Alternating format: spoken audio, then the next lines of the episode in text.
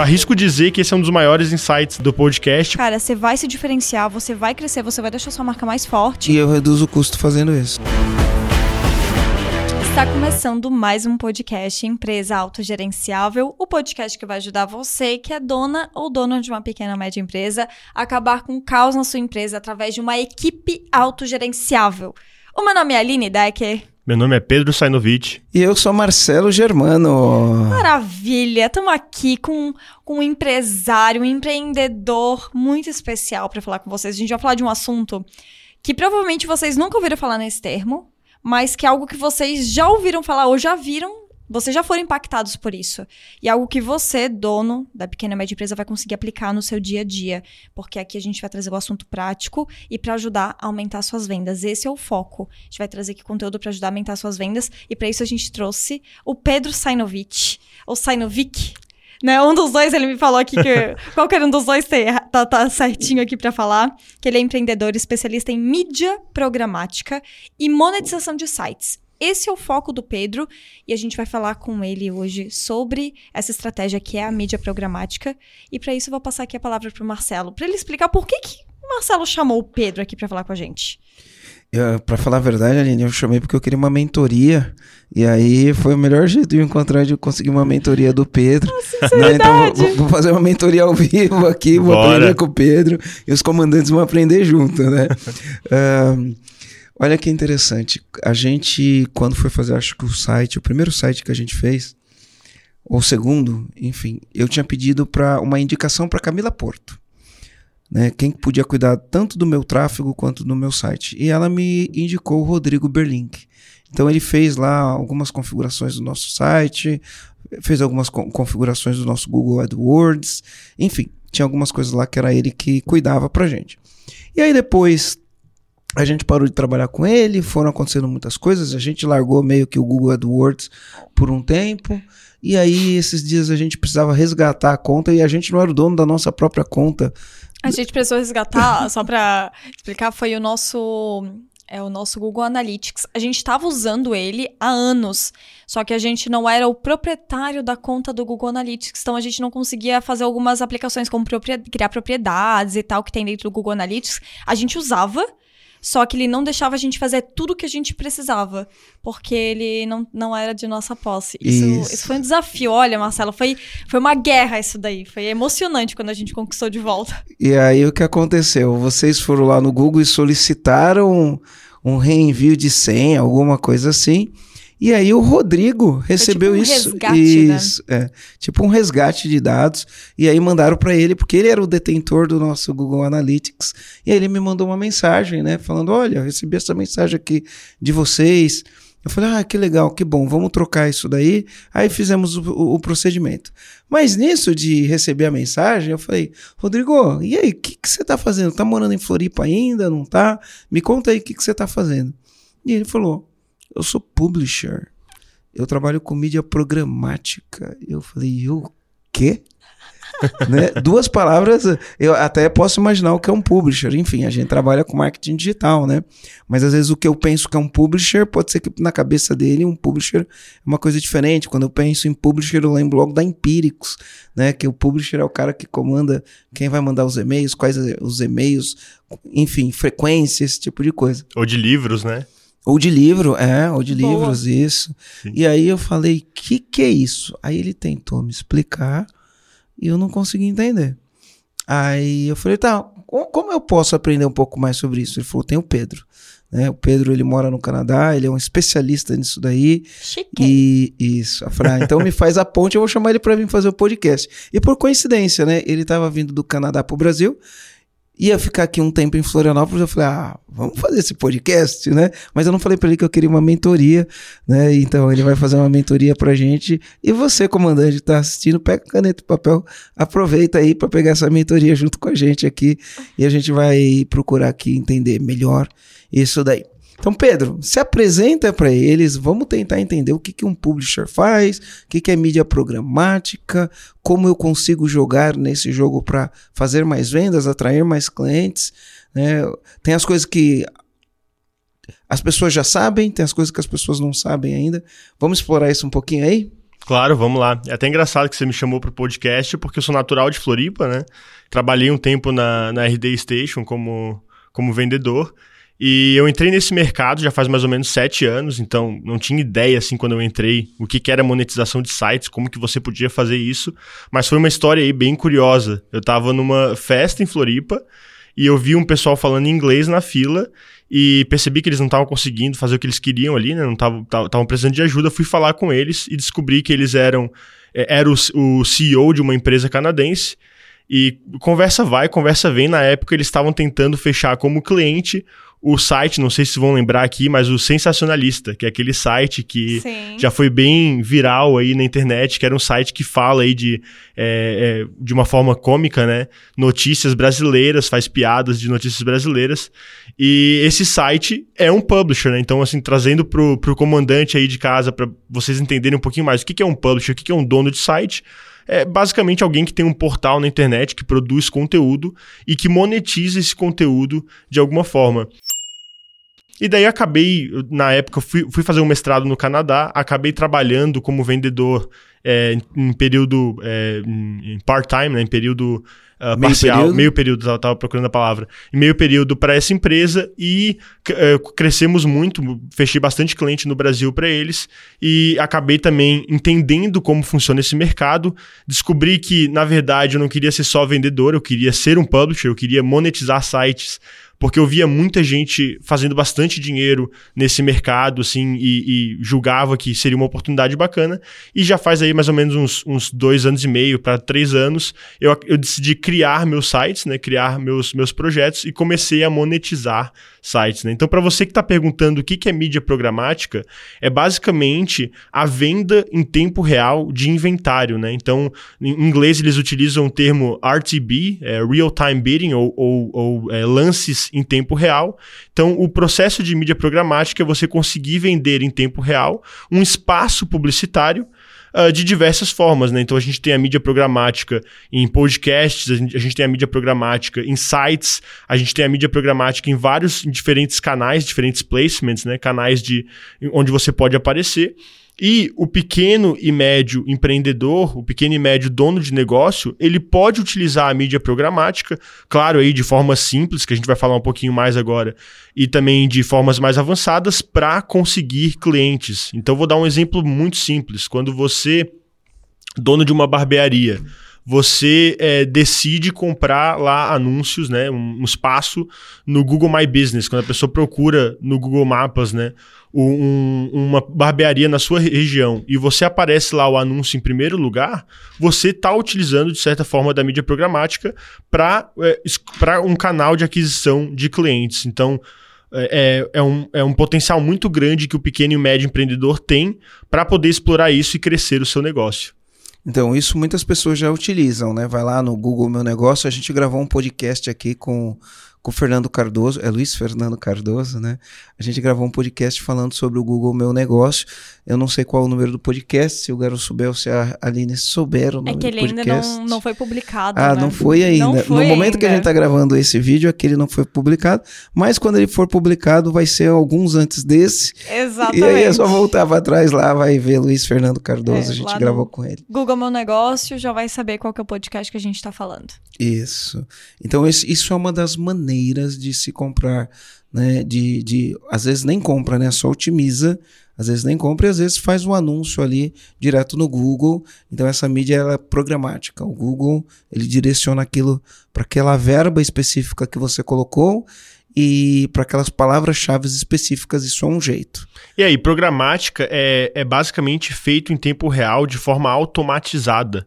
Então o leilão ele acontece de forma automatizada. Eu vou dar um exemplo bem simples. Quando você entra, por exemplo, no globo.com e você vê um anúncio lá no globo.com, naqueles mil milissegundos que o, o site carregou, rolou todo, aconteceu todo um leilão por trás daquele, daquele bloco de anúncios, daquele espaço publicitário. Então você pode ter, por exemplo, o Netflix dando um lance de 10 reais de CPM, que para quem não sabe é uma métrica muito utilizada na compra de, de, de mídia programática. Custa por mil, custo por mil, né? Por mil exibições. Exatamente, exatamente. E você pode ter, por exemplo, o Spotify dando um, um lance de oito reais. Então, nesse determinado lance, para aquele momento, o Netflix acabou levando a impressão porque ele bidou ele deu um lance um pouco maior que o Spotify. E isso acontece, é muito engraçado, porque todo mundo é impactado pela mídia programática, mas as pessoas não sabem que ela ocorre. É como se fosse assim um, um agente invisível que está presente no nosso dia a dia, mas você só descobre quando você começa a estudar e entender que naqueles mil milissegundos rolou todo um lance, todo um leilão em tempo real para aquele anunciante aparecer no site. É, sabe o que já aconteceu comigo? Às vezes eu entro num, num, num site, por exemplo, tô lá lendo alguma coisa lá na BBC, né? Aí tô lendo alguma coisa, aí vejo um, um, banner, vejo um banner, vejo um anúncio de alguma coisa, eu acho interessante, mas eu tô lendo ali, não, não, não tô no banner. Aí tô lendo aquele negócio dentro daquele aquela lance que eu tô lendo, eu clico em um link que tem lá dentro para continuar a ler uma, uma, uma, matéria complementar ou alguma coisa assim do tipo. Aí depois eu olho e falo, ai, deixa eu voltar lá e clicar naquele banner, né? Porque aquilo ali parece ser interessante. Aí quando eu volto, que eu dou voltar, aquele banner não tá mais. Eu falo, ué, cadê o banner que tava aqui? É porque num primeiro momento ele ganhou o bid, num segundo momento ele perdeu o bid e entra outro no lugar. Mais ou menos isso? Mais ou menos isso. E até acontece, até explicar uma métrica que é muito importante para quem compra mídia programática, quem quer entender e explorar um pouco mais desse mercado, que para os anunciantes que já estão acostumados, é uma métrica que todo mundo sabe, é, mas talvez para o pessoal que está assistindo de casa e aprendendo aí esse, essa nova indústria, esse novo mercado, talvez não conheça, que é a métrica de é, viewability. É basicamente é, visibilidade, seria uma, uma tradução aí para o português, que é uma métrica utilizada para entender quando que os anúncios são vistos. Então, muito provavelmente, nesse seu exemplo, Marcelo, o, o anúncio ele foi visto. O que, é considerado um anúncio visto pelos órgãos que regulam a, a, a, os anúncios, né? Seria basicamente o anúncio, 50% dele aparecer por pelo menos um segundo na tela.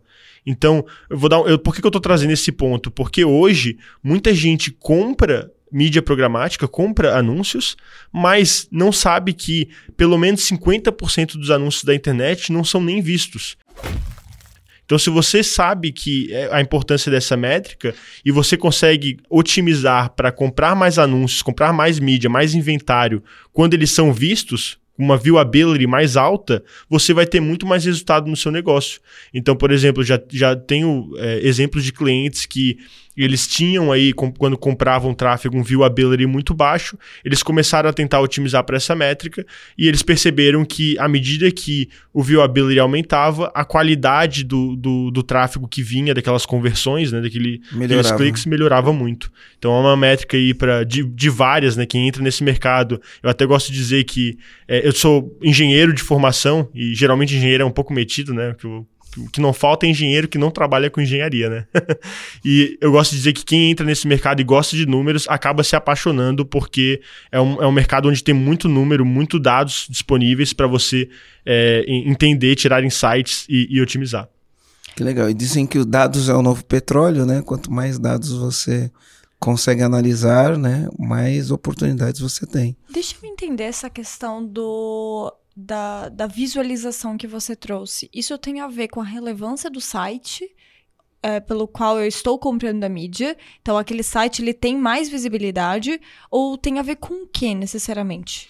ele tem a ver com. Essa métrica tem a ver com o inventário em si. Então, por exemplo, um bloco de anúncios, quando você está fazendo uma rolagem. Vou dar um exemplo de, de anúncio display, que são os que aparecem no, em sites normais. Quando você faz um scroll, uma rolagem daquele site, você viu um anúncio, cada bloquinho desse de anúncios, ele tem uma viewability, uma visibilidade. E basicamente, quando você compra para aparecer nesse inventário, você pode otimizar para aparecer nos espaços de maior viewability. Uhum. O que, que, seria um uhum. espaço de alta viewability e um espaço de baixa viewability? Quando o Marcelo entrou no site da. Você falou BBC, né? Quando você entrou no site do BBC, provavelmente aquele anúncio de topo que aparece é, logo depois ali do primeiro parágrafo, um pouquinho quando você vai dando a rolagem, esse é um anúncio de alta é, visibilidade, porque você passou por ele ele ficou ali pelo menos 50% um segundo na tela e ele te impactou de certa forma. Mas os anúncios lá do final do conteúdo, que às vezes você nem chegou a passar por ele, a, a tela nem chegou a mostrar esse anúncio, esses são anúncios de baixa visibilidade. Então são anúncios que você, como empreendedor, não quer comprar, você não quer comprar esse inventário, porque se você aparecer lá, significa que o dinheiro que você colocou Tá sendo foi mal, pro ralo. Mal, mal, mal gasto. Exatamente. Então, é mais caro essas posições privilegiadas. O, mais caro. o lance é mais caro. Mais caro. E tem ferramentas na mídia programática que vão te permitir comprar um inventário de alta visibilidade. Então, algumas ferramentas do mercado, por exemplo, vou, citar um nome aqui, né? O Google DV360, que é basicamente um, um, um, Google Ads é, mais sofisticado, utilizado por grandes anunciantes, lá dentro você consegue filtrar o inventário de alta visibilidade. Se você quiser aparecer no inventário de 80% de viewability para cima, você consegue. E isso dá aí as pessoas que entendem de compra é, de tráfego, dá muito mais poder, muito mais munição para você encontrar aí um, um, fazer com que as suas campanhas convertam, né, na hora que você for é, utilizar da mídia programática. Deixa eu te fazer uma pergunta aqui. Então, por exemplo, eu vou, vou olhar ali, tem os publishers, que são os sites, os diversos sites. Tem sites que são segmentados, tem sites que não são segmentados. Eu vou descobrir qual o site onde está meu público. Então, por exemplo, meu público ele é um dono de uma pequena e média empresa. E eu posso entender que meu público, dono de pequena e média empresa, ele pode estar, tá, por exemplo, na Forbes. A Forbes ele é um publisher, né?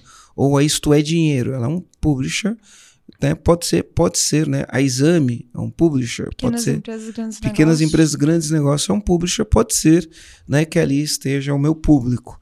E aí eu consigo, via essas ferramentas, usar esse DV360, que eu vou descobrir o que é depois, tá? E aí eu vou lá e falo, olha, eu quero estar nesses, nessas páginas, né, nesses publishers, né, nesses sites, e eu quero 80% de visibilidade. Para isso, eu estou disposto a pagar um valor X. Como eu faço para chegar no racional deste valor X? Legal. Então, só, só voltando um ponto atrás, você não necessariamente precisa utilizar o DV360, que é uma ferramenta bem avançada, para conseguir chegar nesses sites. Se eles, se esses portais com força midiática que você comentou aqui, se eles possuem anúncios através do Google Ads, você já vai aparecer, né? Então, para quem é, roda para o pequeno e médio empreendedor que roda Google Ads, ou o antigo Google AdWords, que era o nome antigo, né? Uh, você, através do Google Ads, você tem a GDN, que é a Google Display Network, é basicamente a rede de display do Google, uhum. onde mais de 2 milhões de sites, é, você tem acesso a mais ao inventário de mais de 2 milhões de sites. Então, através dessa da GDN, você já consegue se esses sites que você comentou utilizam anúncios, você já consegue. Eu já consigo selecionar eles. Já, já consegue já selecionar entra eles. no Google já seleciona. A gente utiliza geralmente a, a mídia display. Era até uma pergunta que eu ia fazer que é, então a display é diferente da programática? É parte da programática. Parte, tá, beleza. Quando você compra pelo, pela GDN, pela display do Google, você está participando de um leilão em tempo real e o algoritmo do Google ele escolhe qual anunciante mostrar dependendo de vários fatores. A gente até vai chegar nessa discussão de qual que é o, o valor aí, digamos, valor mágico que você tem que mirar para para a hora que você for fazer as suas, a, as suas campanhas. Opa, tô curioso. Valor mágico. então, valor mágico então é tem duas formas, né, de você chegar nesses sites. Você pode, através do inventário é, em tempo real, do inventário aberto deles, a gente chama de leilão remanescente. Leilão remanescente é basicamente o leilão que o publisher, o dono do site, ele disponibiliza para venda através da programática, para venda em tempo real. Então, essa é uma forma. E a segunda forma é através da venda direta, ou leilão, é, a gente chama de leilão privado. Então, o que, que, seria o leilão privado? Você poderia listar esses sites, pequenas, uh, e grandes, pequenas empresas de grandes negócios, exame, isto é, você poderia listar, entrar em contato com eles e oferecer um valor para aparecer, para comprar o inventário deles diretamente, sem passar pelo Google. Então, por que, que alguns anunciantes procuram fazer isso? Você, pequeno e médio empreendedor, por que, que você pode talvez buscar aí o, o site, né, o publisher do seu, da sua cidade, o pequeno publisher da sua cidade, e tentar fazer uma oferta pelo inventário dele. Porque você está evitando a taxa do Google, que chega a ser bem alta. O Google chega a pegar aí 30% a 40% do, do, do valor que o, que o anunciante coloca, e você pode ter aí é, um relacionamento e, e, ter mais controle do inventário que você aparece. Então você pode falar diretamente com o publisher, é, tentar entender qual é a audiência dele e decidir aonde dentro do site dele que você vai aparecer. Inclusive até escolher, ah, eu quero um posicionamento de alta visibilidade. Legal. E Nossa. aí, por exemplo, eu tenho como auditar isso via as ferramentas? Perfeito. Tem uma ferramenta que o Google foi muito esperto, né? Em 2007, até contar uma história aqui que uh, para os comandantes, em 2007 uh, ah, tinha uma ferramenta chamada DFP, Double Click for Publishers, em que o Google percebeu que essa ferramenta era muito importante para o ecossistema de publicidade online e ele decidiu comprar essa ferramenta. O que, que essa ferramenta faz? É basicamente um servidor de anúncios. É como se fosse uma ferramenta onde lá dentro você pode setar esses leilões e configurar é, competição entre diferentes anunciantes. Então, hoje essa ferramenta se chama GAM, Google Ad Manager. Então, é basicamente um, um lugar para você gerenciar os seus anúncios como publisher. E ela também serve para auditar essa venda direta. Então, o, a, a Exame, por exemplo, Isto é, que são sites que eu já entrei no código ali é, já percebi que, que utilizam o Google Ad Manager, eles podem te, te mandar um relatório, ó Marcelo, quando é, a gente fez essa campanha direta, você apareceu para 100 mil impressões, tantas pessoas é, clicaram, a visibilidade média dos anúncios foi tal. Então eles podem te dar todas essas métricas que são aí providenciadas por um, uma ferramenta do Google que Uh, tem aí eles uma. colocam lá dentro do site. Então, por exemplo, se eu for procurar um site, eu descubro se ele tem essa ferramenta lá dentro, porque é uma questão de ter uma programação disso daí. E aí, se eu contratar, eu consigo auditar pelo pelo pelo GAN, né? Esse esse GAN, é, eu entro e acesso e vejo, ou ele emite um relatório e me manda? Ele pode emitir um relatório e te enviar. Você teria, você poderia entrar se você fosse um publisher e tivesse acesso, né?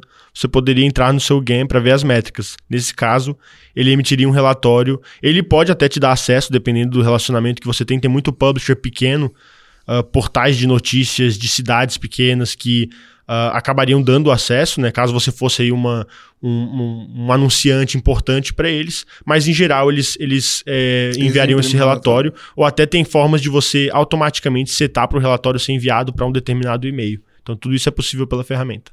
Que legal, que legal.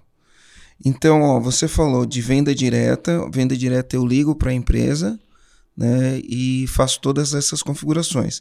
E o remanescente é o que está no Google.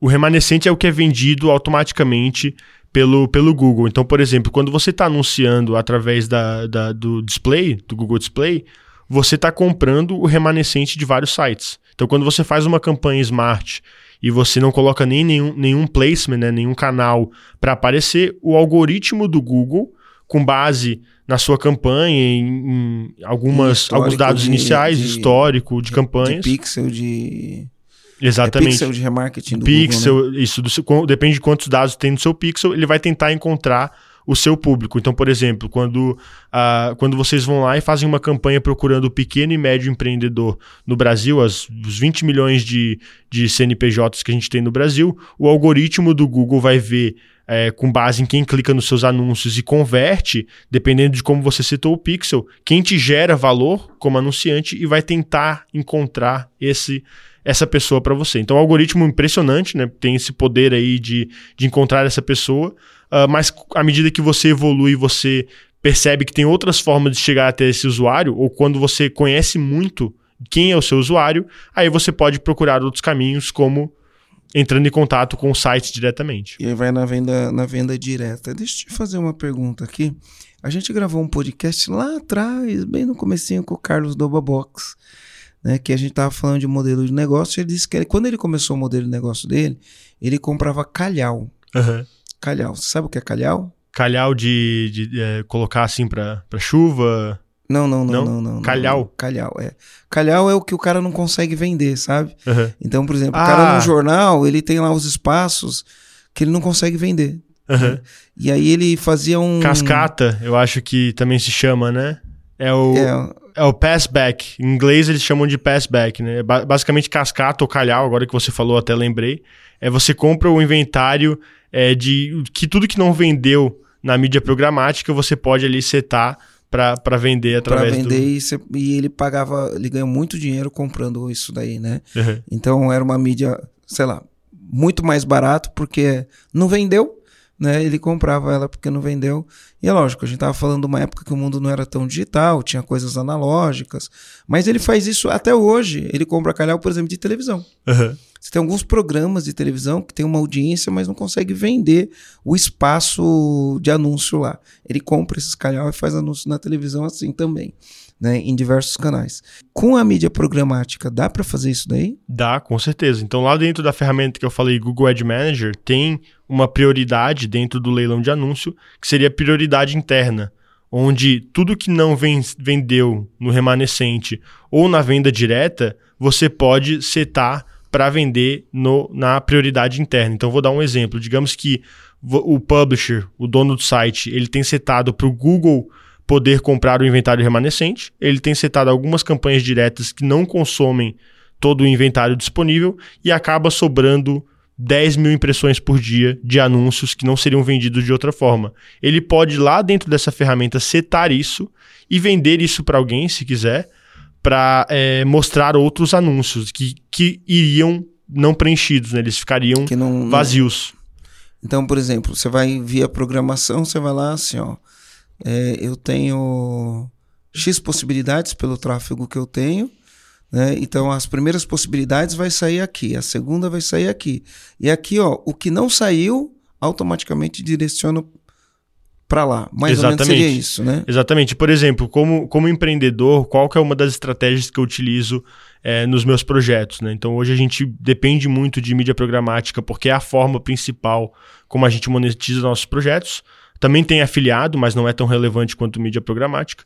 E uma das estratégias que eu recomendo até para alguns publishers é você no remanescente, no, nesse tipo de prioridade interna, você pode até colocar alguns anúncios internos seus, é, criativos, feitos internamente por você, levando para outras páginas do seu site que têm um bom desempenho em programática. O que, que seria um bom desempenho em programática? São páginas que rendem bem com monetização. Então, vou dar um exemplo. Digamos que o, é, pequenas empresas de grandes negócios utilizam de anúncios e eles têm uma página sobre abertura de conta PJ, o que provavelmente tem um bom desempenho na programática, porque os bancos têm muito interesse em aparecer nesse tipo de página. Eles podem setar o inventário remanescente deles, ou, desculpa, o inventário interno, que iria, o, o calhau que a gente estava falando agora, vendido. que não seria vendido, eles podem setar para levar para essa página e os usuários que chegarem nessa página vão render para eles de alguma forma e podem até converter em alguma abertura de conta e, e render também afiliado caso eles monetizem dessa forma. Eu tenho uma pergunta, a gente estava falando bastante sobre essa a sistemática como um todo. Mas, por exemplo, que tipo de anúncio que eu tenho que fazer para que eu não perca o meu leilão, para que eu não jogue no lixo o meu leilão na hora que eu for fazer. Ele falou do número mágico, né? É, ele falou, é, mas não, não do número mágico no sentido de quanto que eu tenho que investir no leilão, mas sim que tipo de anúncio que eu tenho que fazer. Ele tem que ser colorido, ele tem que ter uma chamada, quanto de texto, menos de texto, tem que ter foto. Qual que é, a, qual que, da tua experiência, que tipo de anúncio é o que mais converte? Eu gosto de falar nas lives e quando eu falo sobre esse tema que criativo é o poder. Eu até faço uma provocação é, que um dia eu queria gravar uma live com o Sobral, onde a gente vai fazer o Buy Side. A gente vai gravar uma live com ele, um, um podcast com ele. É.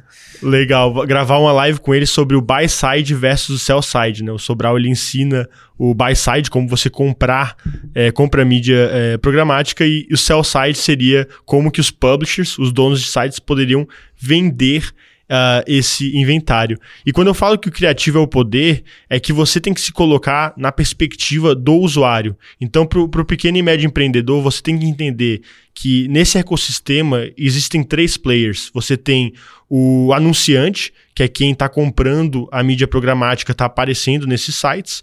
Você tem o publisher, os donos de sites, ou webmasters também é outro nome que o Google utiliza, que é quem é dono do site. E você tem os usuários, que é quem está acessando o site. Quem está assistindo. Quem está assistindo ali, consumindo aquele conteúdo. E quando você quer saber qual que é o, o criativo que converte mais, se coloca na posição do usuário.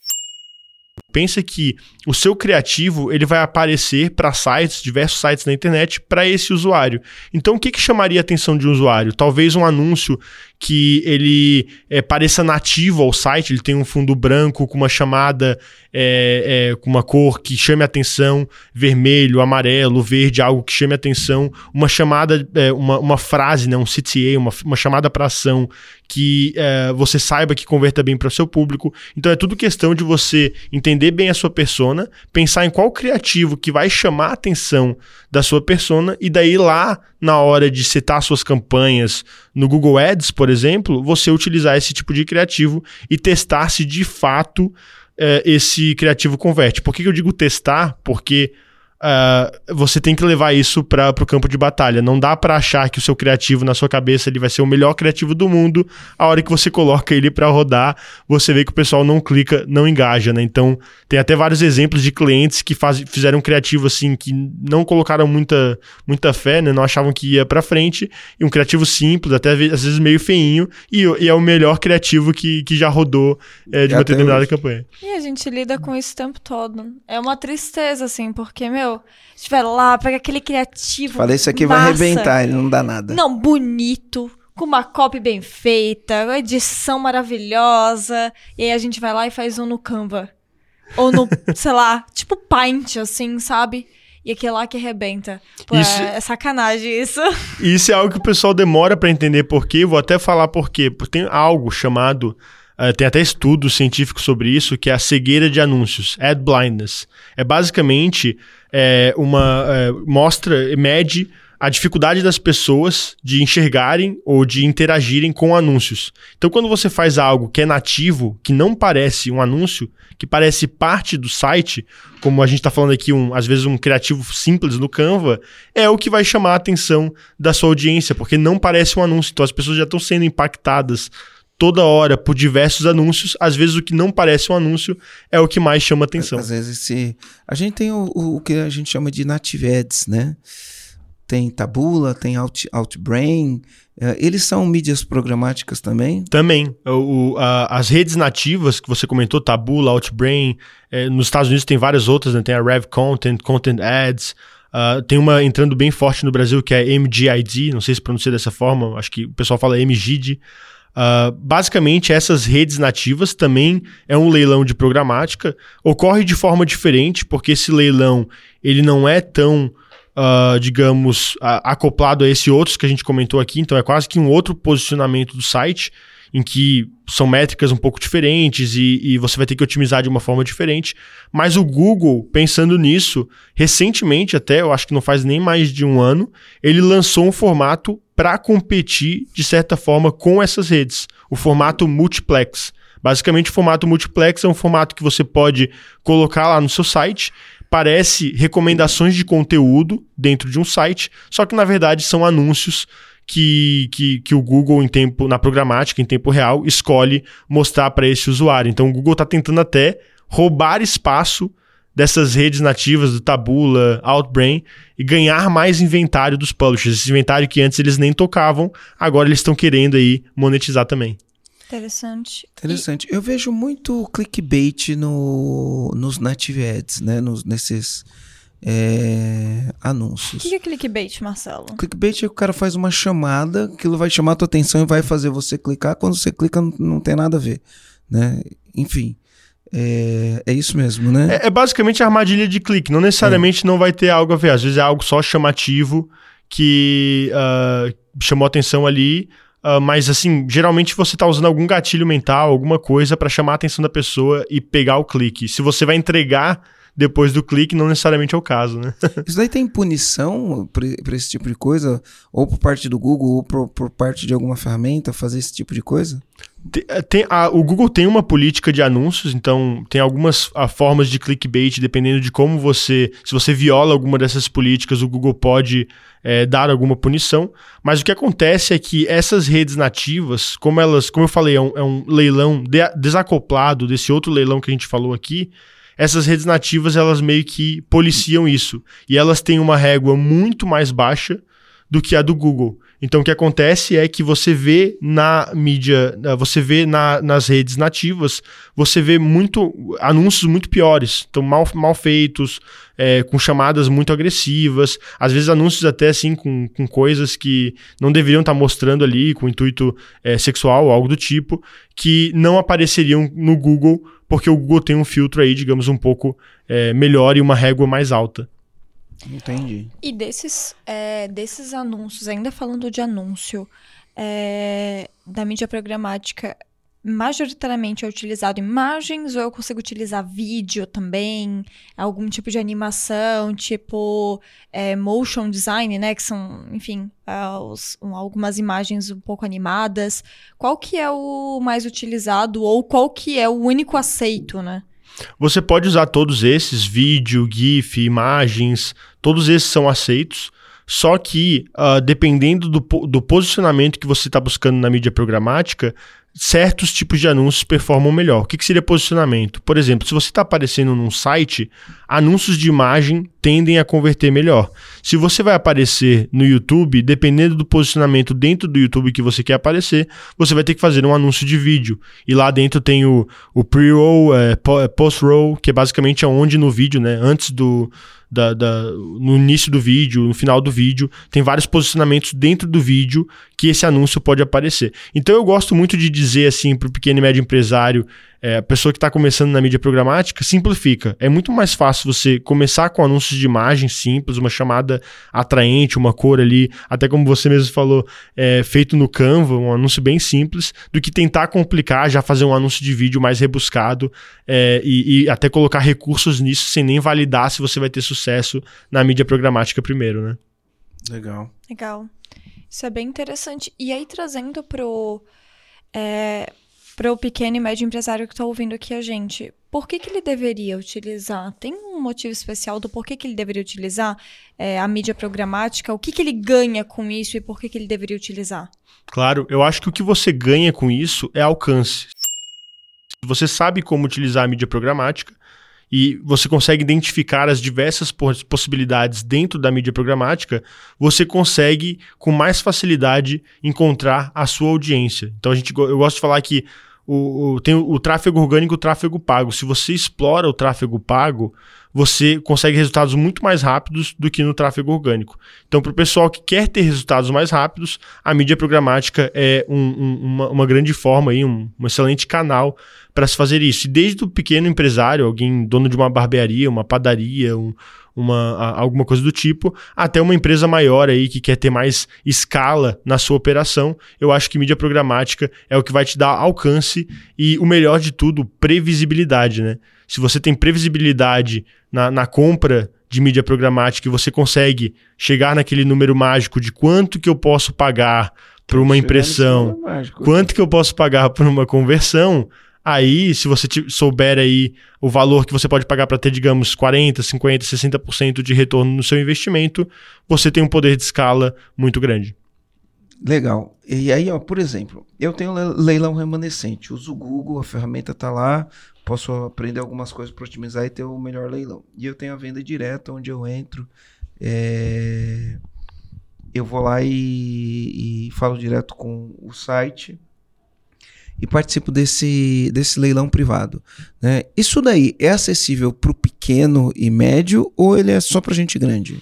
A venda direta, em geral, é para quem já está mais acostumado, é, já está nesse mercado há mais tempo e tem uma operação um pouco maior, porque dá muito mais trabalho. Como é uma forma que depende aí de relacionamento, você vai ter que criar um relacionamento com donos de sites, entrar em contato, provavelmente ter um time comercial. Geralmente quem explora mais isso são é, é, anunciantes maiores. Então, por exemplo, grandes anunciantes, eles provavelmente têm um time de venda direta entrando em contato com grandes portais para fazer essa compra do inventário. E grandes portais, eles têm um time de venda de direta para negociar essa venda do inventário. Então, quando a gente está falando de UOL, é, Globo, todos esses, esses portais com força midiática, eles têm aí um, um grande time comercial. Tem um departamento comercial para comercializar esses espaços. Exatamente. Eles sabem exatamente quanto que eles podem cobrar de CPM para cada bloco de anúncios, cada espacinho de anúncio no site deles, para vender diretamente, porque eles têm uma noção de quanto que eles ganhariam no, no leilão. No no leilão aberto, exatamente. E a, a, intenção deles é ganhar mais do que ganharia no, no leilão aberto do Google, até porque o Google cobra um pedágio muito alto. Exato. E aí eles negociam direto, tira o pedágio, o, quem compra paga menos e quem vende recebe mais. Exatamente. Mais ou menos isso, né? Exatamente. Tirou o intermediário do, do jogo. Tirou o intermediário. e é um intermediário caro. E aí, comandante, eu tô aproveitando aqui para passar para te dizer que existe uma oportunidade para você definitivamente acabar com o caos na sua empresa através de uma equipe autogerenciável. Essa oportunidade é o programa EAG. O programa EAG é constituído de três fases. Primeira fase, uma sessão estratégica, onde a gente vai te dar clareza do seu negócio, a gente vai te mostrar o que te impede de chegar lá, a gente vai te mostrar quais as oportunidades você consegue ter a partir do momento que você remove os obstáculos e garanto que você vai sair de lá energizado. Depois disso, se a gente aperta a mão e faz negócio, a gente vem para a segunda parte, onde você recebe acesso a uma plataforma que pode acessar você e todo o seu time para praticar metodologias de gestão que funcionam e dão resultado. Depois disso, a gente vai ter duas aulas ao vivo online, onde a gente vai gerar para você um desafio, um desafio de gestão. E você vai ter que cumprir esse desafio com todo o teu time. E aí a gente vem para o encontro presencial, três dias onde a gente trabalha cultura, liderança e gestão, e após isso, a gente vai fazer um plano de 90 90 dias. E se você quiser ainda, você pode ter acompanhamento de um especialista no método EAG. E para você acessar essa oportunidade, é só você clicar no link. Se você estiver assistindo no YouTube ou nas outras plataformas de podcast, vou deixar um link aqui. Clica lá no link, preenche o formulário e a gente entra em contato com você. Meu, eu tô, enfim, eu tenho vários planos. Eu vou aproveitar que o Marcelo falou que Isso, é, tipo, é mentoria, mentoria, mentoria ali, né? Aproveita. E assim, eu tenho vários desenhos de organograma pro time de marketing. Hoje a gente tem um time é, relativamente grande de marketing no EAG, são 15 pessoas que a gente tem no total é, trabalhando com a gente, duas pessoas trabalham de uma maneira remota e outras 13 pessoas internas. E eu olhando para o organograma futuro, né? Então eu já tenho até alguns organogramas já desenhados para o time para 2026, mas assim, muita alucinação envolvida nisso, né? Porque eu não sei o que, vai, o que, eu vou precisar até lá. Mas tem uma figurinha que eu não sei, eu não tinha todas as respostas, mas eu coloquei ali porque eu tinha uma sensação de que eu iria precisar, que é uma pessoa voltada para parcerias. Então, o que que até então eu vi dessa pessoa? E aí eu quero ouvir de ti um pouquinho da tua opinião sobre isso. O que que eu tinha colocado, projetado para essa pessoa até então? Seria uma pessoa que além de fazer conexões, por exemplo, para o Marcelo, pô, fazer collab, posts collab, live collab, né? Collab só para deixar claro, é quando a gente faz um post conjunto, né, entre o Marcelo, por exemplo, e outra pessoa, enfim, buscar parcerias como um todo, ter esse relacionamento bem forte. E agora você me trouxe esse lado da mídia programática que, pô, me acendeu uma baita de uma luz nesse sentido dessa pessoa de parcerias, ela também faz esse tipo de conexão com outros publishers, né? Outros sites e tudo mais. É interessante isso, é, ou eu tô viajando demais? Porque eu tô pensando numa pessoa dentro de um time que já existe, né? Não é. A gente tem um time de marketing aqui grande. Então, assim, faz sentido essa lógica? Ou é melhor eu buscar, por exemplo, uma ajuda externa para fazer isso, enfim, é, um, às vezes uma agência, alguma coisa desse tipo, para cuidar da mídia programática?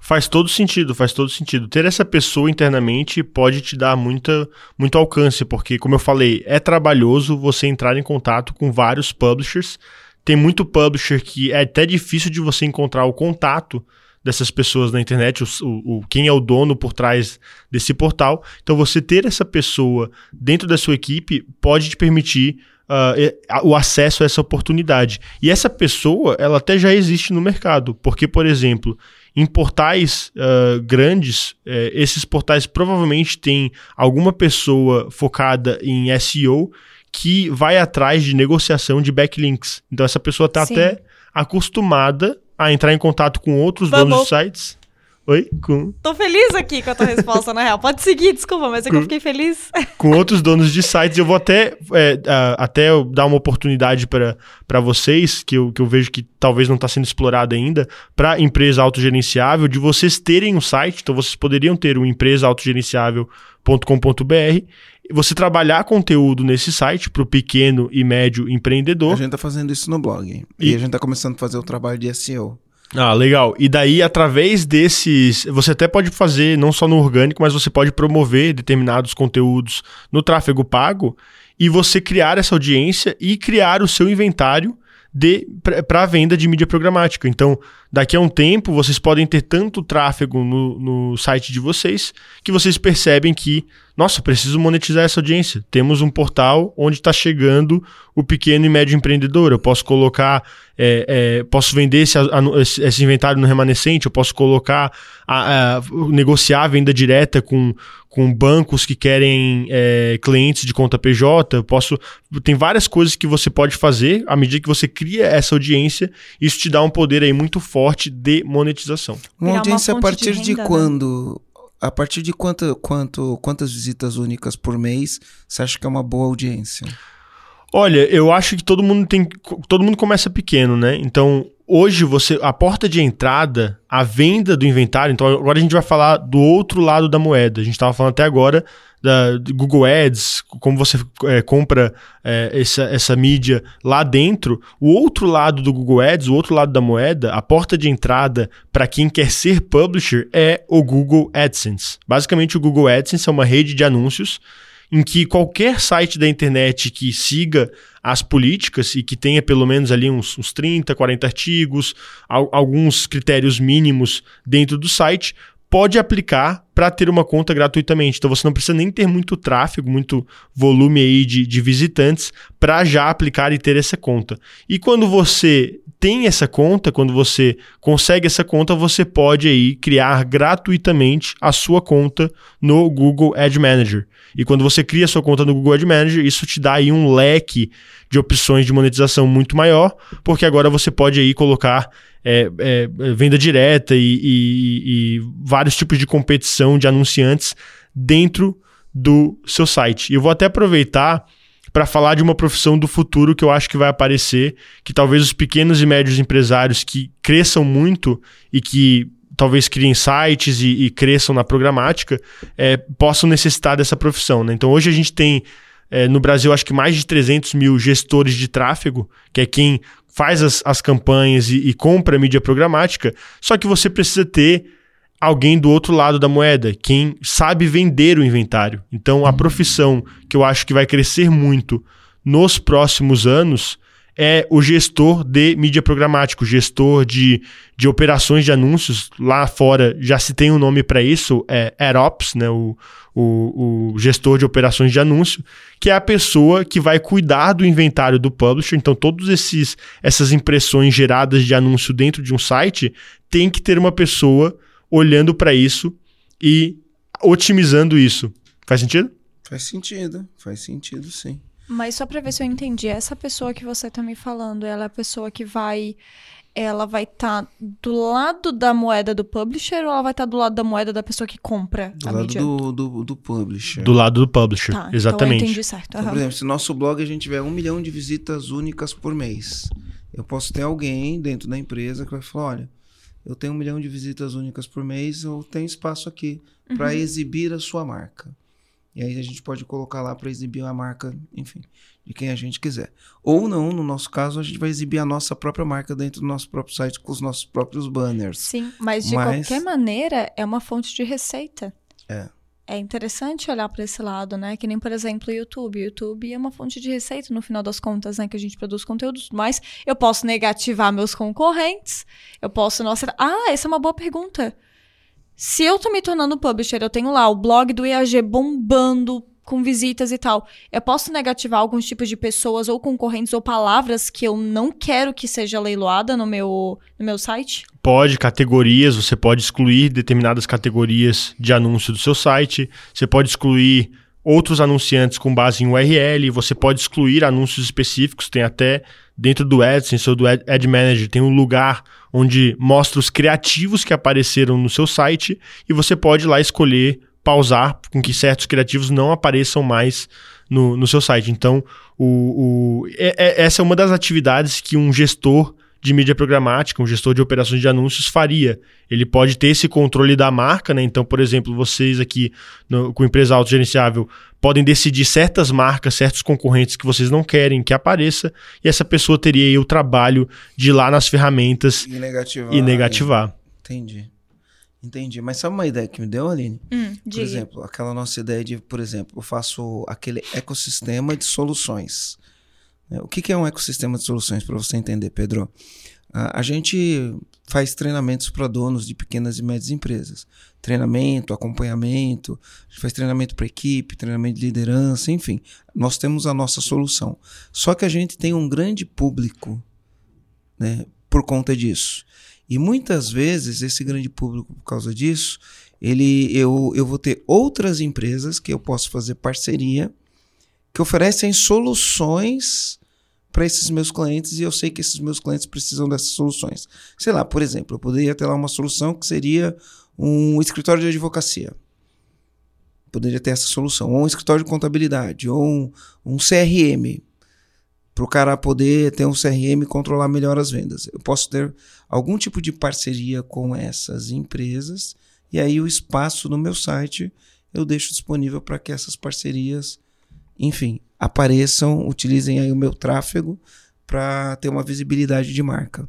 E pode ser uma forma de monetização. Então, se você, Isso. por exemplo, tem um canal, digamos que vocês construam um funil, onde vocês é, promovem conteúdo através do tráfego pago, pilares de uma, uma empresa autogerenciável, coisas que, que vocês sabem que conversam com o pequeno e médio empreendedor, vocês podem conseguir o contato dessas pessoas, campanhas, através do Google Ads, vocês conseguem um e-mail, trazem essa pessoa para o site de vocês e essa pessoa dá o e-mail, converte num, numa notificação push ou algo do tipo, e depois vocês promovem essas ferramentas que e monetizam isso de alguma forma para essa audiência. Então é isso que muitos publishers fazem. Quando você, quando você fala aí de, por exemplo, sites do nicho é, de finanças ou sites do nicho de, é, de automóveis, tem muito publisher que faz justamente isso. Ele consegue, através do tráfego pago, atrair essa audiência, ele consegue pagar um certo valor por essa audiência mas ele consegue vender o inventário, mais outras formas de monetização como afiliado,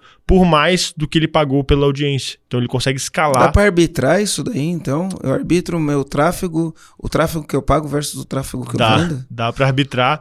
Não é um, uma palavra que o Google gosta muito, a arbitragem. Tem muita gente nesse mercado que usa essa palavra, mas a arbitragem dá a entender que você não, não tá gerando muito valor. Você está pegando, comprando de um lado e vendendo de outro.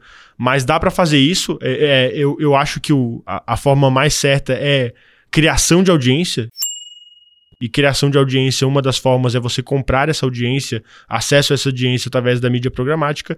E tem muita gente grande no mercado fazendo isso, só que as pessoas não percebem, porque é um mercado, digamos que, digamos que acontece nos bastidores. Então, como eu falei, você entra no site, tá rolando um anúncio, rolando um leilão, mas você não sabe quanto que o publisher, o dono do site, ganhou ali e quantas pessoas por dia que entram no site dele, mas tem muita gente nesse mercado que até é parte da persona de vocês, parte do público de vocês, pequenos e médios uh, uh, empresários, que estão monetizando o conteúdo deles uh, com a mídia programática. Eu queria falar do número mágico, porque isso tudo que a gente falou agora, me, eu fiquei pensando, eu falei, tá, legal, eu consigo ir pegando pixel ali, as pessoas sendo amarradas no meu pixel para fazer um monte de coisa ali, quando no, no, caso, quando ela cai na minha página. E o remarketing ainda é mais é, barato é, do que o primeiro clique quando vem do. Sim. Exatamente, né? porque é uma pessoa que já tá dentro do meu, do meu público ali de envolvimento, enfim. Mas aí eu fiquei pensando, tá, mas e se eu quiser leiloar dentro do, do, do, exame, se eu quiser comprar uma mídia dentro do Pequenas Empresas Grandes Negócios, da Isto É, enfim, todas as mídias ali que o Marcelo falou que provavelmente o nosso público está consumindo. Tô falando de mídia grande. Eu consigo ter acesso ao valor de leilão? eu consigo ter acesso, eu consigo saber quanto que vai custar o meu leilão para que eu possa entrar nessa concorrência? Como é que é isso? Consegue saber depois que você. O Google tem até algumas ferramentas para estimar, mas em geral você só vai saber mesmo depois de testar. Então, por isso que quem está acostumado com tráfego pago sabe que você tem que queimar um pouco de dinheiro para aprender para o seu pixel esquentar até você conseguir otimizar, uh, ele. otimizar ele. E eu gosto de falar que quem quer procurar esse número mágico, é, é claro que está vindo isso de um engenheiro isso, né? Mas é, engenharia reversa. Você tem que pensar de trás para frente. Se você quer chegar nesse número mágico, você tem que construir o seu funil e pensar, tá, a pessoa que converteu, que comprou uma mentoria da, da, da minha empresa, é quanto que essa pessoa gerou para mim de receita. Tá, quanto que eu posso pagar para obter essa pessoa. E daí, através desse número, você consegue chegar, dependendo de quantas etapas tem no seu funil, no número que você pode pagar para aparecer para essa possível audiência. Então, por exemplo, se você lá é, você Lembra, tem. Eu posso pagar R$ 2.700 para fazer uma venda, certo? É esse o número, Aline, que a gente paga hoje? É 3.455. Tá. Então eu posso pagar 3.400 reais para fazer uma venda. Tá? Eu posso pagar esse valor. Na engenharia reversa, eu falo, bom, esse cara aqui pode chegar e rodar todo o meu funil. Então o meu funil ele tem várias etapas do meu funil, inclusive qualificação do lead, depois qualificação do lead tem uma ligação telefônica, depois da ligação telefônica tem o agendamento de uma sessão estratégica, depois da sessão estratégica tem é, a oferta e depois da oferta tem a venda, né? Eu tenho várias etapas. Mas até etapa assim, ó, é, vendi, quando o cara percorre toda etapa, eu posso pagar R$ 3.400 nesse valor. Como que eu faço essa engenharia reversa? Eu, eu sei minhas quebras uhum. daqui do, do, da geração para dentro, mas eu não sei quais são as quebras do eu apareci para mil pessoas, dessas mil pessoas que eu apareci, provavelmente deve ter CTR, é CTR, né? Sim. Né? Você provavelmente você partiria de uma página, né? Digamos uma landing page, uma página onde você teria conversão em e-mail e você consegue provavelmente atualmente daquele e-mail para dentro do seu funil, você tem as taxas de conversão. Você consegue saber ah, de tantas pessoas que converteram nessa página para uma ligação, é, a gente converte tanto de uma ligação para é, uma oferta, a gente converte tanto até chegar na compra final. Então você consegue chegar esse, até esse número de conversão na landing page. Isso é o que a gente chama de CPA, né? um Cost per Action, custo por aquisição por, ou por ação.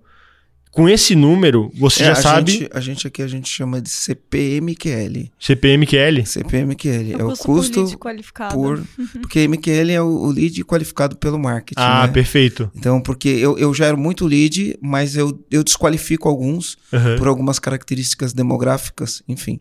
Eu desqualifico alguns e aí eu tenho os que eu qualifico. Então a gente chama de é, CPMQL. Porque eu vou gerar alguns leads que esses leads para mim não funcionam. Uhum.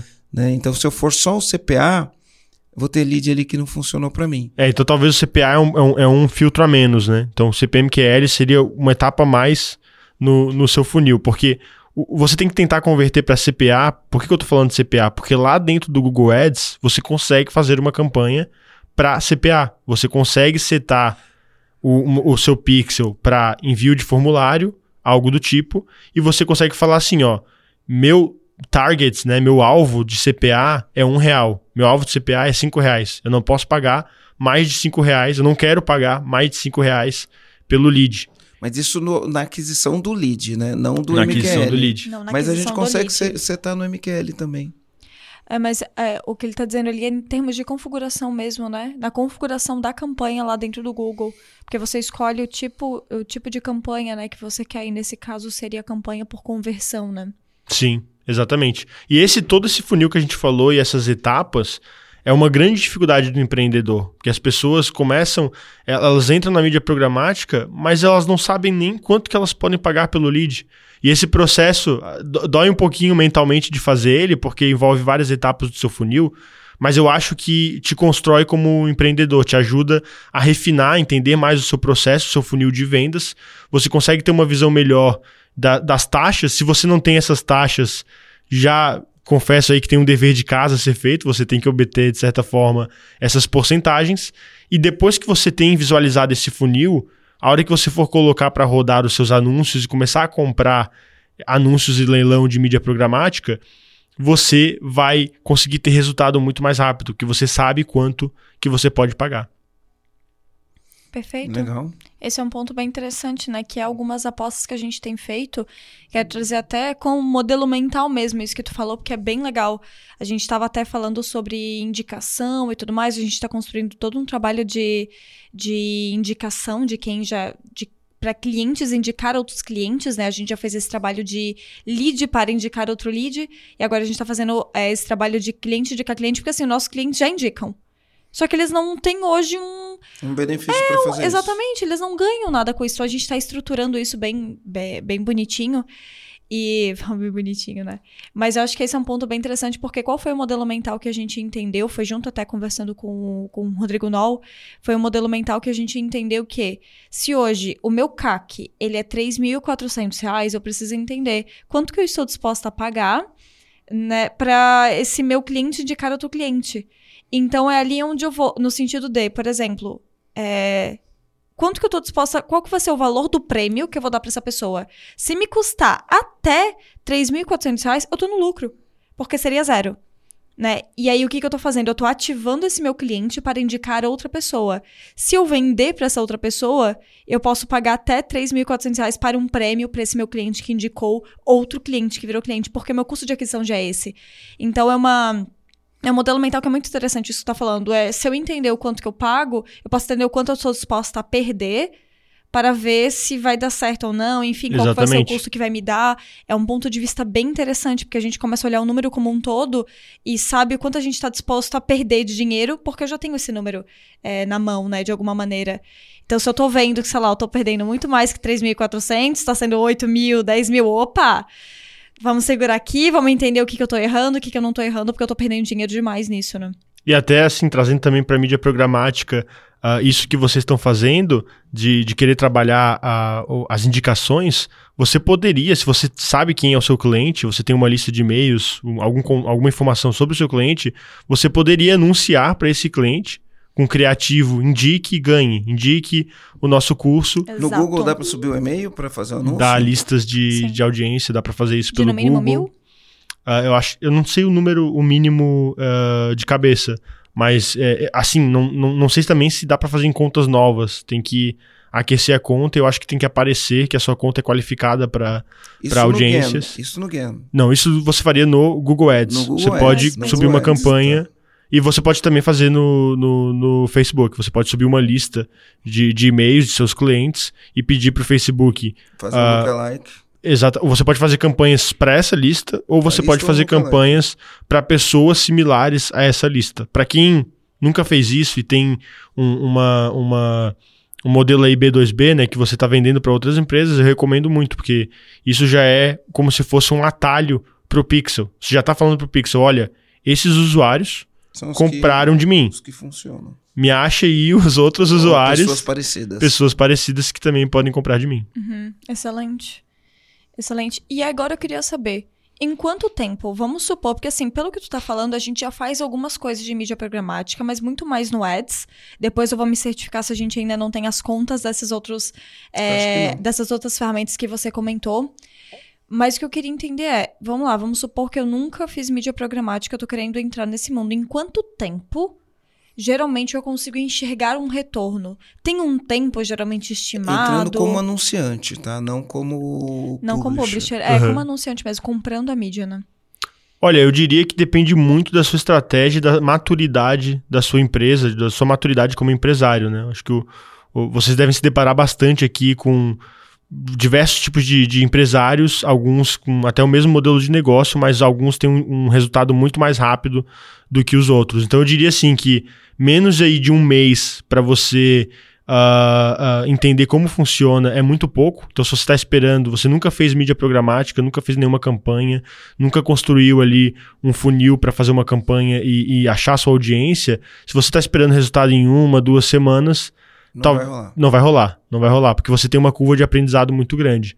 Agora, se você já tem conhecimento prévio, se você já sabe é, um, um, o que você está fazendo, talvez já compra campanhas, já compra mídia e nem sabia que isso era mídia programática, talvez aí você consiga ter resultados um pouco mais rápidos. Então depende muito da sua maturidade, é, digamos, no digital, no tráfego pago, uh, para saber quanto tempo você demoraria para ter, ter, resultados. E tá. quando eu tô falando de resultado, você está falando de venda efetivamente ou resultado de crescimento de audiência, por exemplo?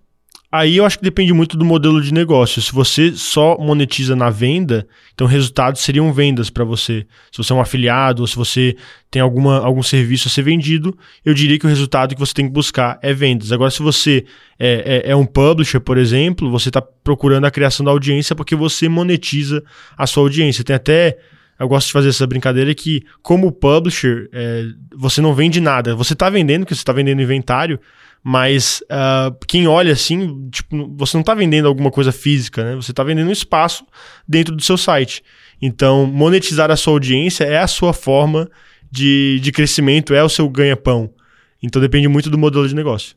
Legal. Por exemplo, ó, eu imagino que como é um, um, um processo que ele exige uma maturidade, ele exige um acerto e erro, uh, provavelmente precisa de uma verba de guerra até eu aprender a lidar com isso daí e chegar num número bom de, de orçamento para poder publicar todo santo mês, fazendo mídia programática. Né? Eu estou muito pensando na mídia programática aqui, na, na venda direta, tá? no leilão privado. Quanto que eu deveria ter, mais ou menos, a partir, a partir de quanto? Não quanto eu deveria ter. A partir de quanto uma pequena ou média empresa, que tem um público-alvo por exemplo, no nosso caso, que é dono de pequenas e médias empresas. Tem outras pessoas que são, sei lá, se o cara trabalha com, com confecção, o público dele é mais diverso que o meu, né? Uh, se ele trabalha com alguma coisa para mulher, ele tem um outro público. Se trabalha, o nosso é donos e donas de pequenas e médias empresas. O que, que você acha que seria uma, para começar a brincadeira, uma verba de guerra?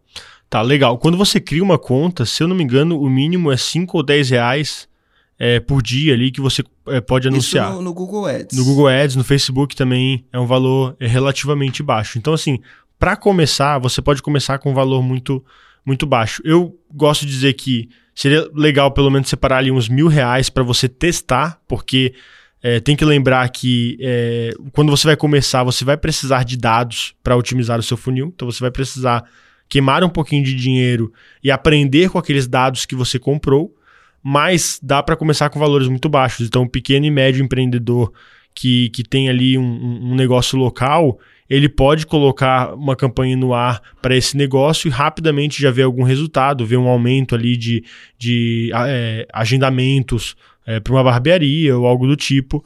Uh, é, é, bem rápido de ver esse resultado, né? Legal, mas o que eu estou pensando é assim, ó, no nosso caso, a gente coloca mais de 300 mil reais por mês em compra de mídia. Uhum. Né? Chega a 400 e poucos mil reais por mês em compra de mídia.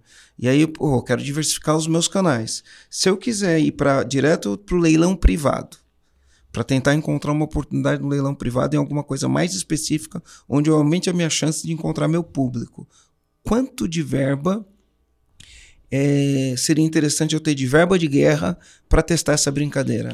Porque no Google Ads eu começo com. Consigo colocar um orçamento de mil reais por mês, dois mil, três mil, cinco mil. A gente já chegou a colocar um orçamento de cem mil reais num dia. Uhum. Tá? A gente já, já chegou a fazer isso, colocar cem mil reais num dia. É, mas pro, pro venda direta, no leilão privado, a partir de quanto começa esse jogo?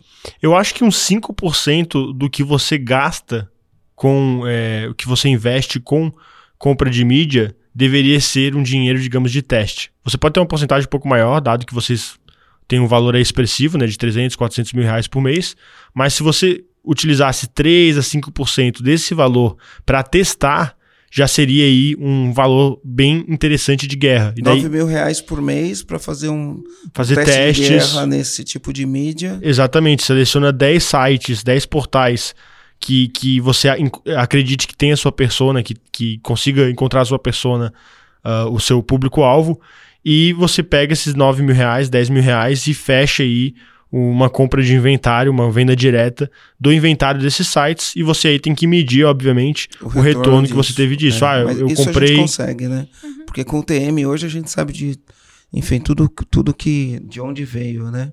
Isso aí você abordou um ponto bem interessante, né? O TM, para quem não sabe, é atribuição de receita. O TM é, é um, uma, um parâmetro que você utiliza na URL, onde você pode é, atribuir da onde que vem o seu tráfego. Você pode atribuir canais, campanhas, é, tem vários tipos de UTMs que podem ser utilizados para identificar a, a sua audiência, digamos assim.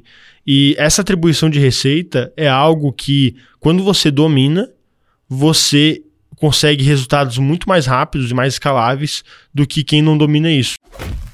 Eu fico assustado quando eu vejo pessoa fazendo campanha e não sabe nem configurar os UTMs. Se você não tem os UTMs configurados, como é que você vai medir depois? De mesmo que... retorno. Exatamente. Se você comprou lá no Google Ads 10 mil reais em tráfego, você não tem UTM, tá? Como é que você sabe é, da onde que veio esse tráfego? Se você comprou no display, você não está medindo os resultados por site, enquanto que a pessoa que está com UTM, ela consegue lá gerar uma lista dos sites e ver, ah, site ABC me gerou conversão de 50%, CPA de um real. Site D me gerou uma, uma conversão de 10% e um CPA de 30 reais. Então você... Isso, isso, no leilão de venda direta, né? No, no, no... no Google Ads. No, no Google, Google Ads, Ads. Campanha direta. Ah, tá. Porque sim, lá sim. eu consigo ver todos os sites que exibiu e a visualização e os cliques por site. Exatamente. E daí você mas consegue aí, trabalhar canais, você consegue mas negativar. Mas aí a UTM ela é gerada de maneira automática, porque, por exemplo, eu jogo lá no Google uma campanha e ponho um UTM daquela campanha, uhum. certo? Aí o Google vai distribuir isso em 40 sites. Como eu faço para esses 40 sites serem 40 UTMs diferentes? Ou eu escolho os sites antes e para os sites que eu escolho eu coloco UTMs diferentes? Tem parâmetros de UTMs, então você vai na, na própria central de ajuda do Google Ads, você procura lá por parâmetros de UTM, parâmetros de URL, e vai ter ali um, um parâmetro do tipo é, colchetes, uh, placement, algo do tipo que você coloca na URL, no seu UTM, e ele vai popular com o site que apareceu o anúncio. Então, se você tem aquele parâmetro, na hora que o site apareceu no globo.com, o próprio Google vai substituir aquele parâmetro com Pelo o nome globo.com. Globo e daí você consegue enxergar por site. Então isso é assim, ó, é um insight assim que a gente pode até eu arrisco dizer que esse é um dos maiores insights da, da, do podcast, porque se você consegue comprar e ver por canais, aqui a gente falando diretamente de Google é, Display ali por, por canais que você está comprando em vários sites, você consegue dizer o seu retorno, o seu custo por canal. Se você consegue mensurar isso, você consegue dizer que o, o, site A, o site B e o site C, se eu focasse no inventário só desses três sites, eu poderia ter todo o resultado aqui. Tem, eles têm mais inventário para comprar do que eu tenho para gastar e eles estão me dando retorno porque a minha audiência está ali. Olha que interessante isso, todo o direcionamento, é. né, para quando eu for comprar a mídia e tal, ou até comprar direto com o site. É a segmentação da segmentação. Eu uso toda a inteligência do Google, toda a inteligência do Google para trazer o tráfego da inteligência do Google, eu segmento e vejo qual que mais me dá retorno. Uhum. É, exemplo, ah, o que mais me dá retorno é a Forbes. Eu entro em contato direto com a Forbes e falo, Forbes. Exato. Vamos supor que no Google, o meu custo no, na Forbes, o CPM dele é 10 reais. Chega lá, Forbes, eu estou disposto a pagar 8 reais por CPM para um viability ou uma visibilidade de 80%. Exatamente. Entendeu? E aí você consegue sim, negociar sim, e chegar direto na sua audiência. E uh, eu reduzo o custo fazendo isso. Exatamente. E para Forbes pode ser melhor porque o que estava chegando para eles Pelo não eram Google, os 8 reais. É, é, é, é. Pelo Exatamente. Google isso ia chegar para eles, sei lá, 3 ou ah, menos. Um, um, pouco mais, eu acho. que acho que uns 5 ou 6. Se for que... por essa lógica, né? Exatamente. Legal, isso é bem, é um, é um tópico bem interessante, assim, é, até porque a gente tem uma audiência, agora vamos falar, a gente tem os comandantes ali que são... Mais que avançados ainda, e os é, nem tão avançados não, assim em marketing. É, que eles não, tem gente ainda que nunca entrou no digital, nunca mexeu, não tem nenhuma presença digital, mal tem um Instagram, e a gente tem uma parcela grande, considerável de pessoas que estão olhando para o Instagram, estão olhando para esse...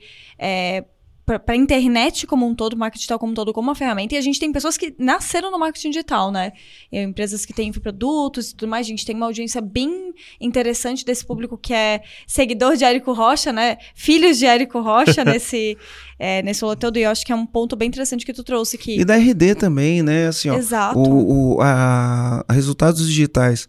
Porque quando o é, era, era dois, é, o Érico e o Eric, né? O uhum. Érico Rocha do Fórmula de Lançamento e o Eric, Eric Santos. Santos da Resultados Digitais. Eu posso dizer que eles começaram praticamente junto. O Eric Santos estava fo focando um público B2B, com um tipo de linguagem, e o Érico Rocha estava fo focando um público B2C, para gerando empreendedores, para gerar esses caras em, em, empreendedores, né? Seguiram caminhos distintos. Então, já tem um público grande que foi criado, né, nos últimos nove anos, dez anos, que foi criado nos, nove, nos, no, nos últimos nove, dez anos, que, enfim, empresas que saíram do nada a 200 milhões de reais, eu conheço algumas, porque eu, eu, eu, vi tudo isso acontecendo, né? Então eu conheço algumas empresas que saíram do nada em 2015, 2016, 2013, né? Para a empresa que fatura 200 milhões de reais por ano. Conheço alguns desses empreendedores e esses caras estão jogando um outro tipo de jogo e talvez eles não estejam fazendo a mídia programática. Provavelmente. Então tem muita oportunidade tanto para o pequeno e médio empreendedor até para aquele, aquele empreendedor que já está bem escalado, já está faturando valores expressivos. Eu vejo hoje que o mercado ainda ele é um oceano azul. Então a gente tem, se você acha assim que o marketing digital, tem gente que ainda acha que o marketing digital está saturado. Eu acho que Vai dá para nadar de, dá para nadar de braçada, como, como, como diria, né? Mas a parte de, de, de, é, mídia programática é ainda mais um oceano azul. É o oceano azul do oceano azul. Mas ela é mais técnica, né? Ela não é para um para uma pessoa que tenha baixo conhecimento técnico de marketing e de dados, né? Então, para quem evoluiu nesse, nesse aspecto, a mídia programática. A programática, vamos, vamos lá, que eu estou falando da mídia, mídia programática, venda direta. Uhum. Né? Não estou falando Google AdWords, porque isso uh, qualquer empreendedor consegue jogar a mídia programática, Facebook Ads, Google AdWords, enfim. Mas quando eu penso na venda direta, no leilão privado, aí eu preciso de um pouquinho mais de sofisticação, né? E técnica. Sim. E assim, até a, a, mídia programática em si, ou quando você compra através do, do leilão aberto, do leilão remanescente, é dado puro, né? Então tem algoritmos por trás que decidem quais anunciantes vão mostrar. Já a venda direta, ela é como se fosse. É, é, é, eu diria que é o, é o challenge, assim, é o desafio final, porque ela engloba toda essa questão de dados, você tem que ter muita experiência em, em, em lidar com esses dados e saber quanto que você pode pagar, mas ela também engloba parte de relacionamento enterprise, relacionamento do é, B, B2B, porque você tem que lidar com outros empreendedores, outras uh, empresas que têm processos diferentes, que têm uh, formas de negociação diferentes, e você precisa ir negociar com essas empresas e você precisa fazer isso com várias empresas. Porque se você tem abrangência em venda direta, você está comprando inventário de 10, 15, 20 players, pode ter a certeza que cada negociação dessa, cada interação dessa vai ser um pouquinho diferente. Não vai ser igual. Bem, isso é um ponto bem importante que tu falou, porque a gente estava até agora falando de uma questão técnica, extremamente técnica e de dados. Mas essa pessoa que faz essa compra direta, que o Marcelo está falando, que é até a dúvida que eu levantei lá atrás, tem que ser uma pessoa de relacionamento. Tem que ser uma pessoa que tem contatos, que ela entende da, da um perfil do, tá, comercial, do de negociação. E tem que ter um perfil de relacionamento e negociação. E negociação, é. Exatamente. Como habilidade, como habilidade comportamental. Que legal. Eu tô, eu tô, de alguma maneira, eu tô com o coração quentinho, porque essa, essa figurinha que eu tava visionando no organograma, ela tinha algumas dessas características, mas ainda era um pouco nebulosa. Mas eu sabia aquela coisa, né? Eu joguei pro universo e falei assim, cara, eu vou tendo as respostas daquilo que eu preciso. Por enquanto, esse é o, é o limite de informações que eu tenho. Então, eu fui pesquisando e tudo mais, e chegou agora esse, esse tópico que está trazendo. Então, casou bastante com alguns tópicos que eu estava vendo, só que de uma maneira muito leiga, né? Eu sabia que eu precisava, mas eu ainda não tinha todas as respostas de como que eu ia utilizar essa pessoa para isso. E agora que você trouxe isso, eu tô bem, bem animada, na verdade. Legal. Bem animada. E dá para mostrar que vocês estão no outro nível, né? Porque essa é uma dor que poucos empreendedores têm. Vocês já estão pensando, pô, eu preciso de uma pessoa para fazer a venda direta, para eu chegar na minha audiência de uma forma mais assertiva, quase como, como se fosse um sniper ali. Eu quero chegar nessa audiência, talvez pagando um pouco menos, né? E tendo mais resultados, porque. Eu uh, sei que ali converte. Eu sei que ali converte, é. exatamente. Isso é interessante. E em pensar que a gente começou anunciando 50 reais por dia só no Instagram. 2019. Em 2019, então a gente está falando é. de gente está falando do segundo semestre de 2019, a gente está falando de dois anos. É, a gente anunciava antes, dois, né? Não, Mas três, indo para três, indo para três anos. É, que a gente passou a anunciar bonitinho, com uma estratégia por trás, uma lógica que fez a gente chegar onde a gente está hoje. no segundo semestre de 2019, com 50, 50 reais 100 por reais dia. por dia por aí. Era 50 reais por dia no perfil do EAG e 100, e 100 reais por dia no é. meu perfil. No meu perfil. E aí hoje a gente tem verba para tudo quanto é canto, para tudo Deus. quanto é lado. É que a gente tá com muitos né? canais. e, então enfim. é bem legal. Mas que é lógico que só acompanha o crescimento da empresa e incrível mesmo. E deixa eu perguntar aqui, é, Pedro, sobre isso que a gente tá falando, porque assim, parece que é tudo muito técnico, né? E é, pô, eu tô olhando pro empresário, tô me colocando, vestindo o sapatinho do empresário que tá ouvindo, falando assim, caramba, meu, que trabalho que eu vou ter? Eu não tenho condições, ou eu não tenho tempo para aprender, ou existe uma forma de contratar esse tipo de trabalho? É, seria o gestor de é, ou, ou, de aprofundar o conhecimento, é, tipo e-book, exatamente, de aprofundar, material, alguma coisa assim? Aprofundar o conhecimento, ou entender quem é o profissional, ou você tem empresas que fazem esse tipo de trabalho. Como é que funciona isso? Legal. Eu, eu gosto de dizer que o, o ouro, ele geralmente está escondido atrás de, de desafios, né? Então, você, você quer trabalhar em algo que pode ser muito rentável, pode ter certeza de que não vai não vai ser fácil. Uh, você pode procurar esse profissional, se você é um anunciante, eu acho que esse profissional seria o gestor de tráfego para você entrar nesses leilões e começar a entender, comprar, é, é, é, fazer campanhas e com esses dados começar a achar a sua audiência. E a partir disso, à medida que você cresce o seu investimento, você talvez trabalhar canais de venda direta, trabalhar mais canais, uh, expandir isso dentro da sua, uh, da sua empresa. É, se você é publisher, uh, você eventualmente você vai precisar de um, um, gestor aí de mídia programática. A grande maioria dos publishers, pequenos publishers, eles trabalham sozinhos, então acho que é, é até engraçado porque eu acho que eles são eles são a sua audiência, são parte da sua audiência. Uh, cabe bem, entra bem na persona que vocês passaram aqui, porque o, o, o, publisher que eu interajo, que eu vejo, que começa pelo AdSense, é um publisher muito pequeno. Às vezes eles começaram produzindo o próprio conteúdo e uh, escrevendo o próprio conteúdo, até depois contratar um ou dois redatores. Eles não têm muita noção de monetização, então às vezes eles colocam um código do AdSense é, no site, o site não está otimizado para monetização e eles deixam muito é, dinheiro na mesa. O publisher que quer ir para o próximo nível eventualmente eles vão precisar de um, de um ou eles aprendem para fazer por conta própria, eles são viram o próprio gestor de mídia programática, ou eles vão precisar aí contratar alguém ou contratar uma empresa. Hoje tem vários parceiros certificados do Google. É, se você entrar lá no Google digitar Google Certified Publishing, Par uh, Publishing Partner, né? É, parceiros é, de publisher certificados do Google, você vai achar lá um local como se fosse um marketplace, onde o publisher pode procurar esses diversos uh, parceiros. Então, acho que para quem está começando, se seja anunciante ou seja publisher, esse seria o caminho que eu, que eu recomendaria.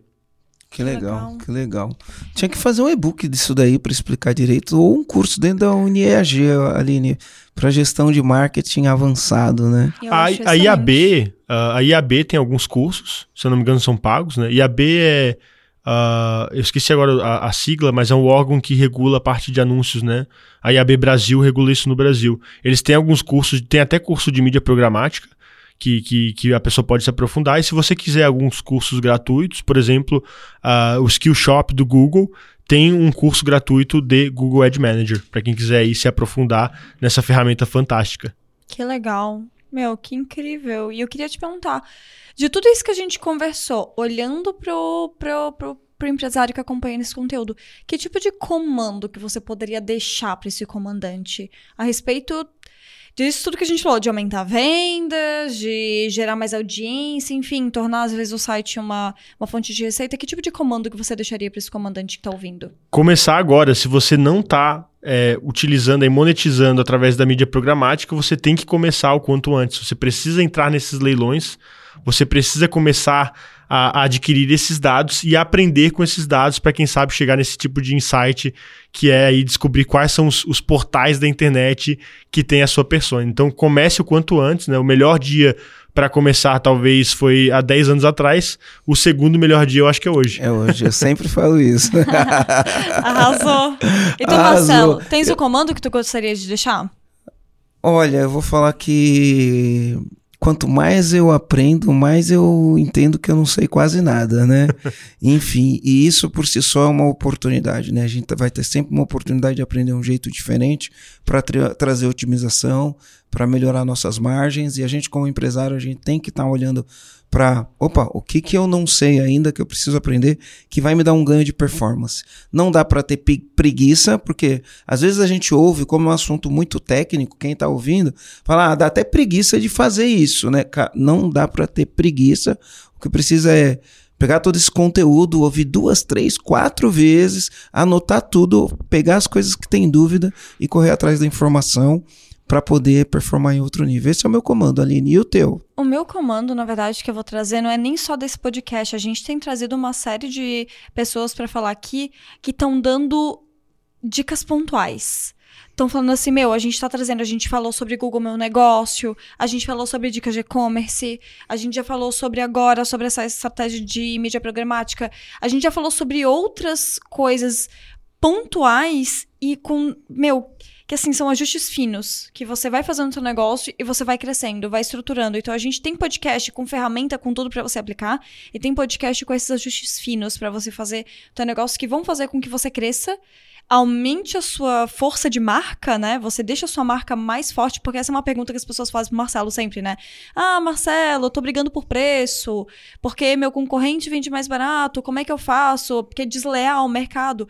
Às vezes você tem que se fortalecer como marca, e essas são pequenas estratégias que você pode utilizar para fortalecer cada vez mais a sua marca. Então, o meu comando é Confiram absolutamente todos esses podcasts que estão saindo. Escutem todos. Assistam, né? Se você é uma pessoa que prefere assistir no YouTube. Assistam todos os podcasts, porque estão vindo dicas que, se você anotar e você ir aplicando, cara, você vai se diferenciar, você vai crescer, você vai deixar sua marca mais forte e você vai vender mais. Então, e consequentemente, você vai acabando com o caos da sua empresa, né? Porque você vai evoluindo. Então, esse é o meu comando que eu deixo, porque eu fiquei Legal. muito animado com o assunto de hoje. É, então, duas coisas aqui. Primeiro, eu queria que o comandante que está assistindo a gente, né, que se estiver assistindo no YouTube, comente qual comando que você pegou nesse episódio. E se você estiver ouvindo no Spotify, dá um print na tela, posta no Instagram e marca a gente, marca qual comando você pegou. O Pedro, quem quiser te achar, como que te acha? Claro, é, eu tô no Instagram com arroba Sainovich, então meu sobrenome ele é arroba Sainovich, uma fotinho verde. Arroba Você... Sainovich, acho que a gente vai ter que soletrar. Soletrar, S-A-Y-N-O-V-I-C-H. Então lá no Instagram é, eu faço bastante cortes ali de lives e posto bastante conteúdo para publisher, também um pouquinho dos bastidores, porque eu acho que quem é publisher tem uma dificuldade muito grande de encontrar outros publishers para interagir nesse mercado. Foi por isso que a gente é, criou a comunidade de, de monetização e está ajudando diversos publishers aí no Brasil. E também no, no YouTube você pode procurar lá, Sainovich, também vai encontrar meu canal. Eu faço uma live por mês, geralmente, uh, abordando aí conteúdos de programática, monetização de sites, afiliados, basicamente ajudando, né, o meu, minha persona, o meu público-alvo é o publisher que é, monetiza, tem ali um, um, um, conteúdo, já monetiza de alguma forma, mas não sabe aí quanto dinheiro está deixando na mesa todo dia. Show, maravilha. Show de bola.